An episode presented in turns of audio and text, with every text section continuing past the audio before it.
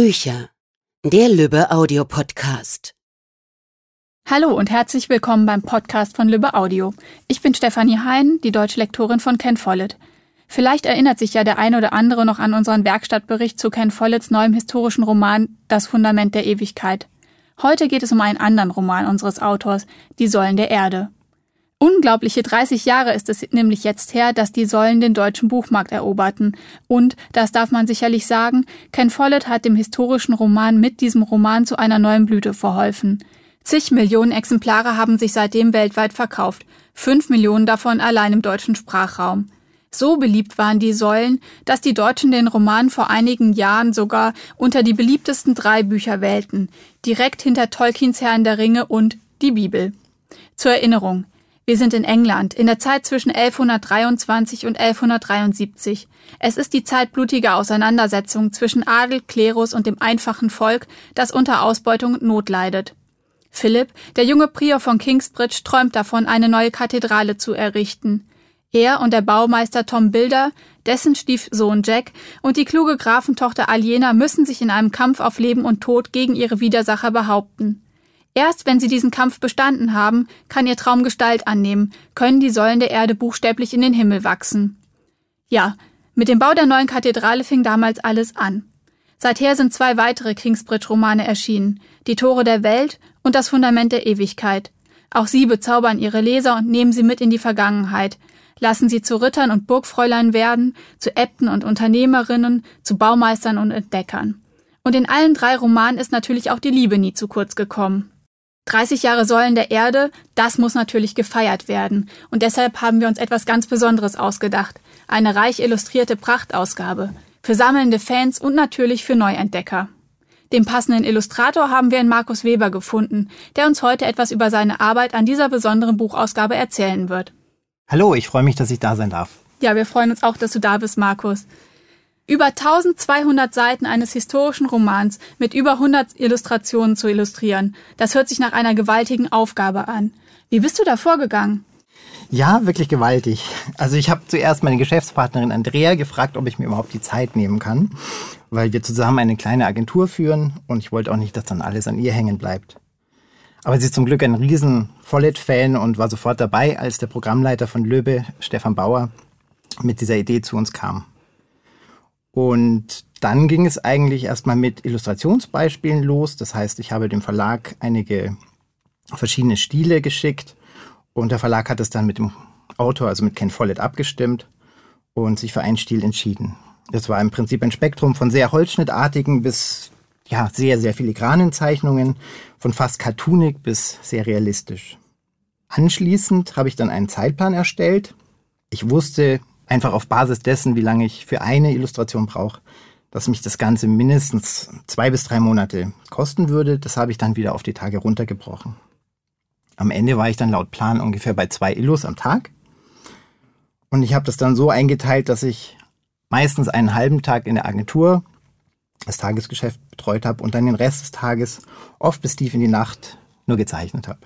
Das hört sich wirklich sehr anstrengend an. Und wenn man sich die Zeichnungen ansieht, dann ahnt man auch, dass in jeder Zeichnung unheimlich viel Arbeit steckt. Wie gehst du da vor, wenn du eine neue Zeichnung anlegst? Gibt es was, woran du dich orientierst?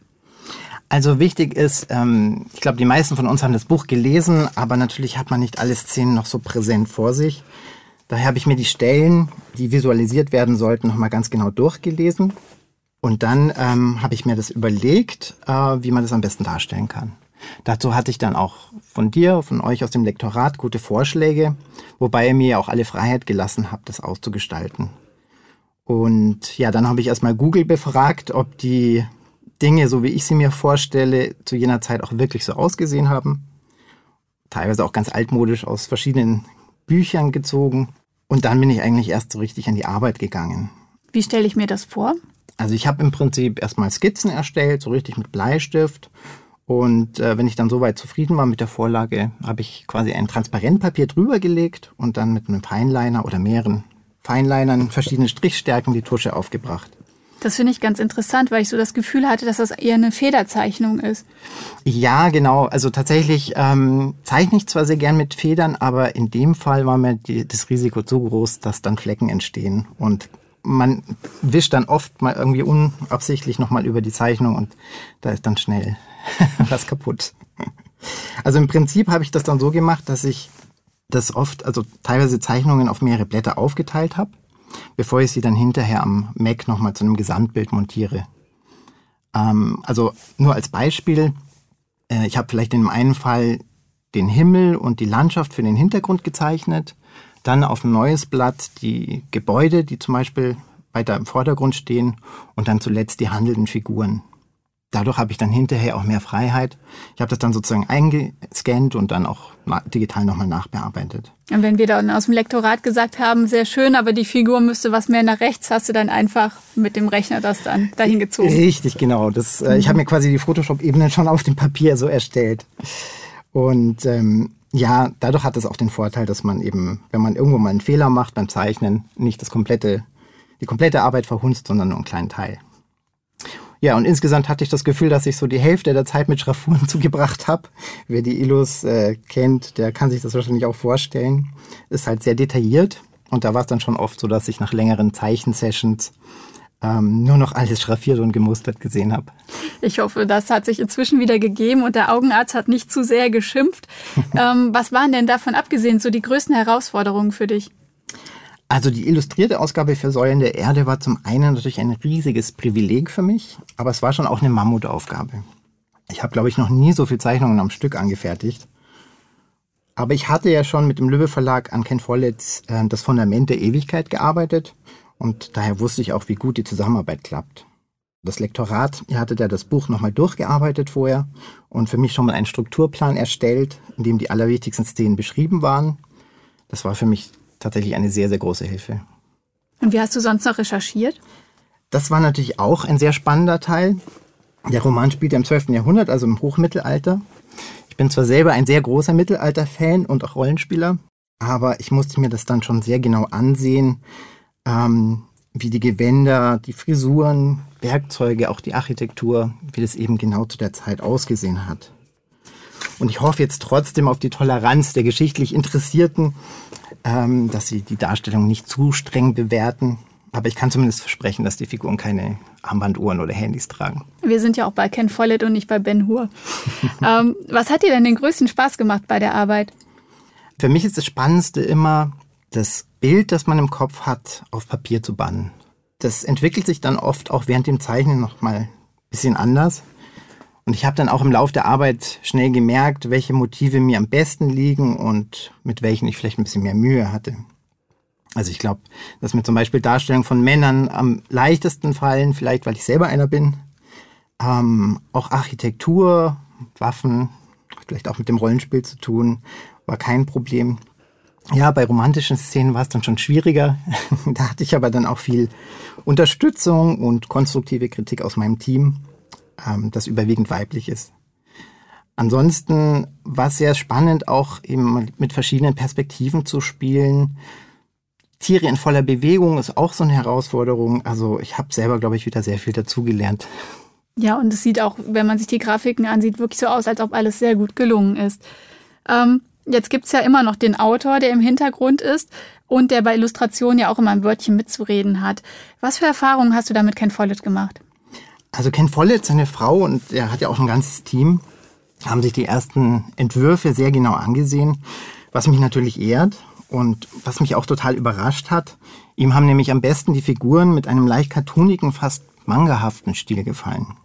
Einerseits war klar, dass wir einen Illustrationsstil wollen, den man auch das Handgezeichnete ansieht. Andererseits durfte aber der Look der Figuren und auch die Perspektiven modern und innovativ sein. Also das bringt natürlich auch wieder Spannung in die Bilder. Und wir haben jetzt teilweise Häuserfluchten, die so filmisch fast an Kamerafahrten erinnern und teilweise richtige Actionsequenzen in den Kämpfen. Ähm, teilweise haben wir dann auch auf dunklem Grund holzschnittartige Zeichnungen, bei denen dann die Figuren oder bestimmte Elemente einfach nur weiß aus diesem schwarzen Grund herausgeschnitten sind. Wer diesen Podcast hört, kann deine Zeichnung erstmal nicht sehen, erst wenn das Buch Ende Oktober in den Handel kommt. Deshalb die Frage, wie würdest du deinen Zeichenstil beschreiben? Ähm, es ist auf jeden Fall ein sehr grafischer Stil. Also ich würde sie als filigrane und sehr kontrastreiche schwarz-weiß Tuschezeichnungen beschreiben. Entscheidend ist, ich habe natürlich alle Illus wirklich von Hand gezeichnet, aber Licht und Schatten haben wir dann teilweise hinterher digital ergänzt. Da hat mir dann zum Beispiel meine Kollegin Steffi Gauge auch tatkräftig Unterstützung geleistet.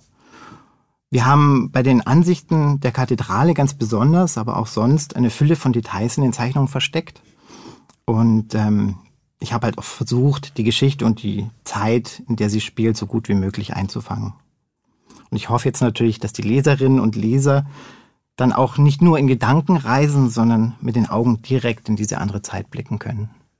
Ja, wir haben erfahren, es war eine sehr herausfordernde Arbeit, auch einfach eine sehr umfangreiche Arbeit. Würdest du es wieder machen? Du meinst jetzt das Werk eines weltbekannten Bestseller-Autoren illustrieren? Hm. Ja, genau. Mal überlegen. Nein, ganz im Ernst, also was Besseres kann einem Zeichner einfach nicht passieren. Und wie du eingangs schon erwähnt hattest, jetzt habe ich ja von diesen drei Büchern quasi schon eins geschafft. Also fehlen noch Herr der Ringe und die Bibel. Und vielleicht irgendwann mal eine eigene Graphic Novel wäre schön. Das sind sehr ambitionierte Pläne. Ich schlage vor, wir schauen einfach mal, was die Zeit bringt. Ähm, dir, Markus, ganz herzlichen Dank dafür, dass du hergekommen bist und uns von deiner Arbeit erzählt hast und vor allem für die wunderbaren Illustrationen. Ich bin sicher, unsere Leser werden sie zu schätzen wissen.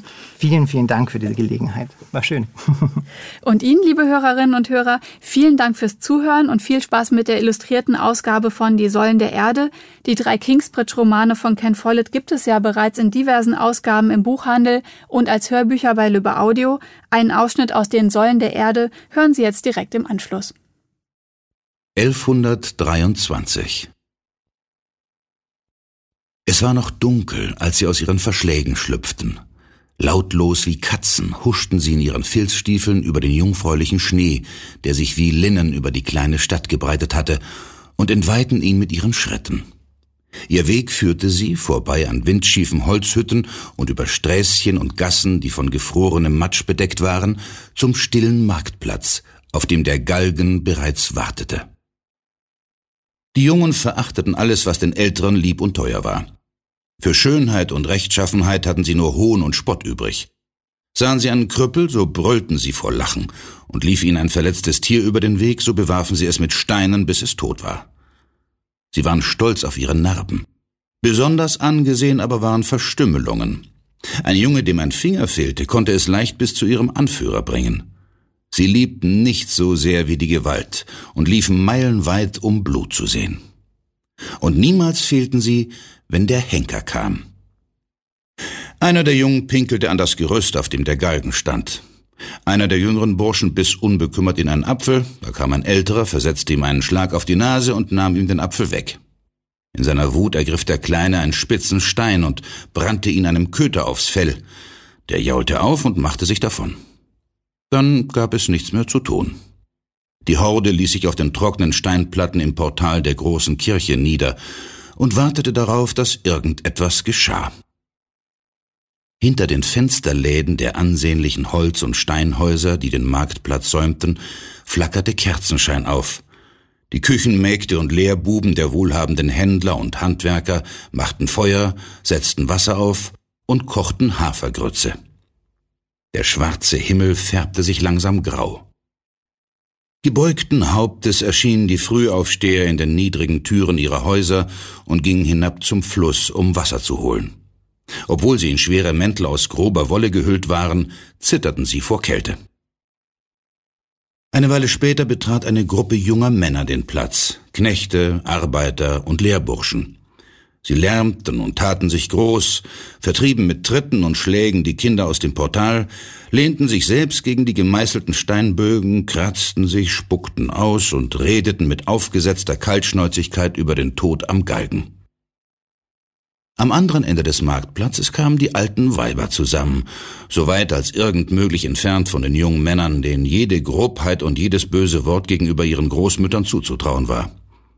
Die alten Frauen waren immer schon früh auf den Beinen. Längst brannte das Feuer im Herd, war die Stube gefegt. Der Büttel des Vogts öffnete das Haupttor und ließ die Bauern ein, die in den Häuschen vor der Stadtmauer lebten. Einige von ihnen wollten Eier, Milch und frische Butter verkaufen, andere kamen, um sich mit Bier und Brot zu versorgen. Wieder andere aber blieben einfach auf dem Marktplatz stehen und warteten auf die Hinrichtung. Von Zeit zu Zeit verrenkten die Leute die Hälse wie vorsichtige Spatzen und spähten zur Burg hinauf, die auf einer Anhöhe über dem Städtchen thronte.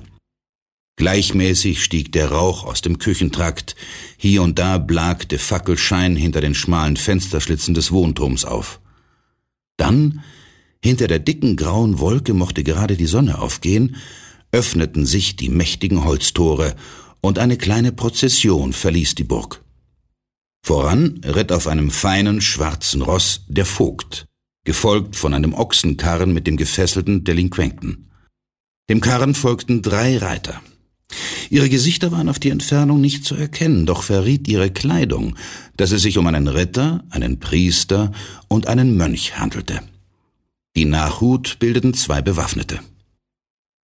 Während die kleine Gruppe langsam den Burgberg heruntergeritten kam, strömten immer mehr Menschen auf dem Marktplatz zusammen und versammelten sich um den Galgen. Die Menge sah der Exekution mit gemischten Gefühlen entgegen. Normalerweise genossen es die Leute, dem Henker bei der Ausübung seiner Pflicht zuzusehen, denn die Delinquenten waren meistens Diebe, und Diebe wurden von ihnen, die ihre Habe im Schweiße ihres Angesichts erwarben, mit unversöhnlichem Hass verfolgt. Der Dieb allerdings, den es an diesem Tage an den Kragen gehen sollte, war kein gewöhnlicher Dieb. Niemand wusste, wer er war und woher er kam. Er hatte keinen Menschen aus dieser Stadt bestohlen, sondern Mönche in einem zwanzig Meilen entfernten Kloster. Und was er gestohlen hatte, war ein mit Juwelen verzierter Silberkelch von so unermesslichem Wert, dass er nie im Leben einen Käufer dafür gefunden hätte. Das war schon etwas anderes als der Diebstahl eines Schinkens, eines neuen Messers oder eines guten Gürtels, der für seinen rechtmäßigen Besitzer einen echten Verlust bedeutete. Nein, eines so unsinnigen Vergehens wegen konnten sie den Mann nicht hassen. Von den Bewohnern der Stadt hatte kaum einer an der Gerichtsverhandlung teilgenommen. Gerichtstage waren keine Feiertage und sie alle hatten ihre Arbeit. Sie sahen den Dieb jetzt zum ersten Male, er war noch ziemlich jung, zwischen 20 und 30, von durchschnittlicher Größe und Gestalt zwar, ansonsten aber eine recht merkwürdige Erscheinung. Seine Haut war weiß wie der Schnee auf den Dächern, die Augen von leuchtendem Grün standen vor, und sein Haar war von der Farbe einer geschabten Mohrrübe. Die jungen Mädchen fanden ihn hässlich, den alten Frauen tat er leid, und die Gassenjungen lachten und lachten, bis sie umfielen. Das war's für heute von uns. Bis zum nächsten Mal beim Lübbe Audio Podcast.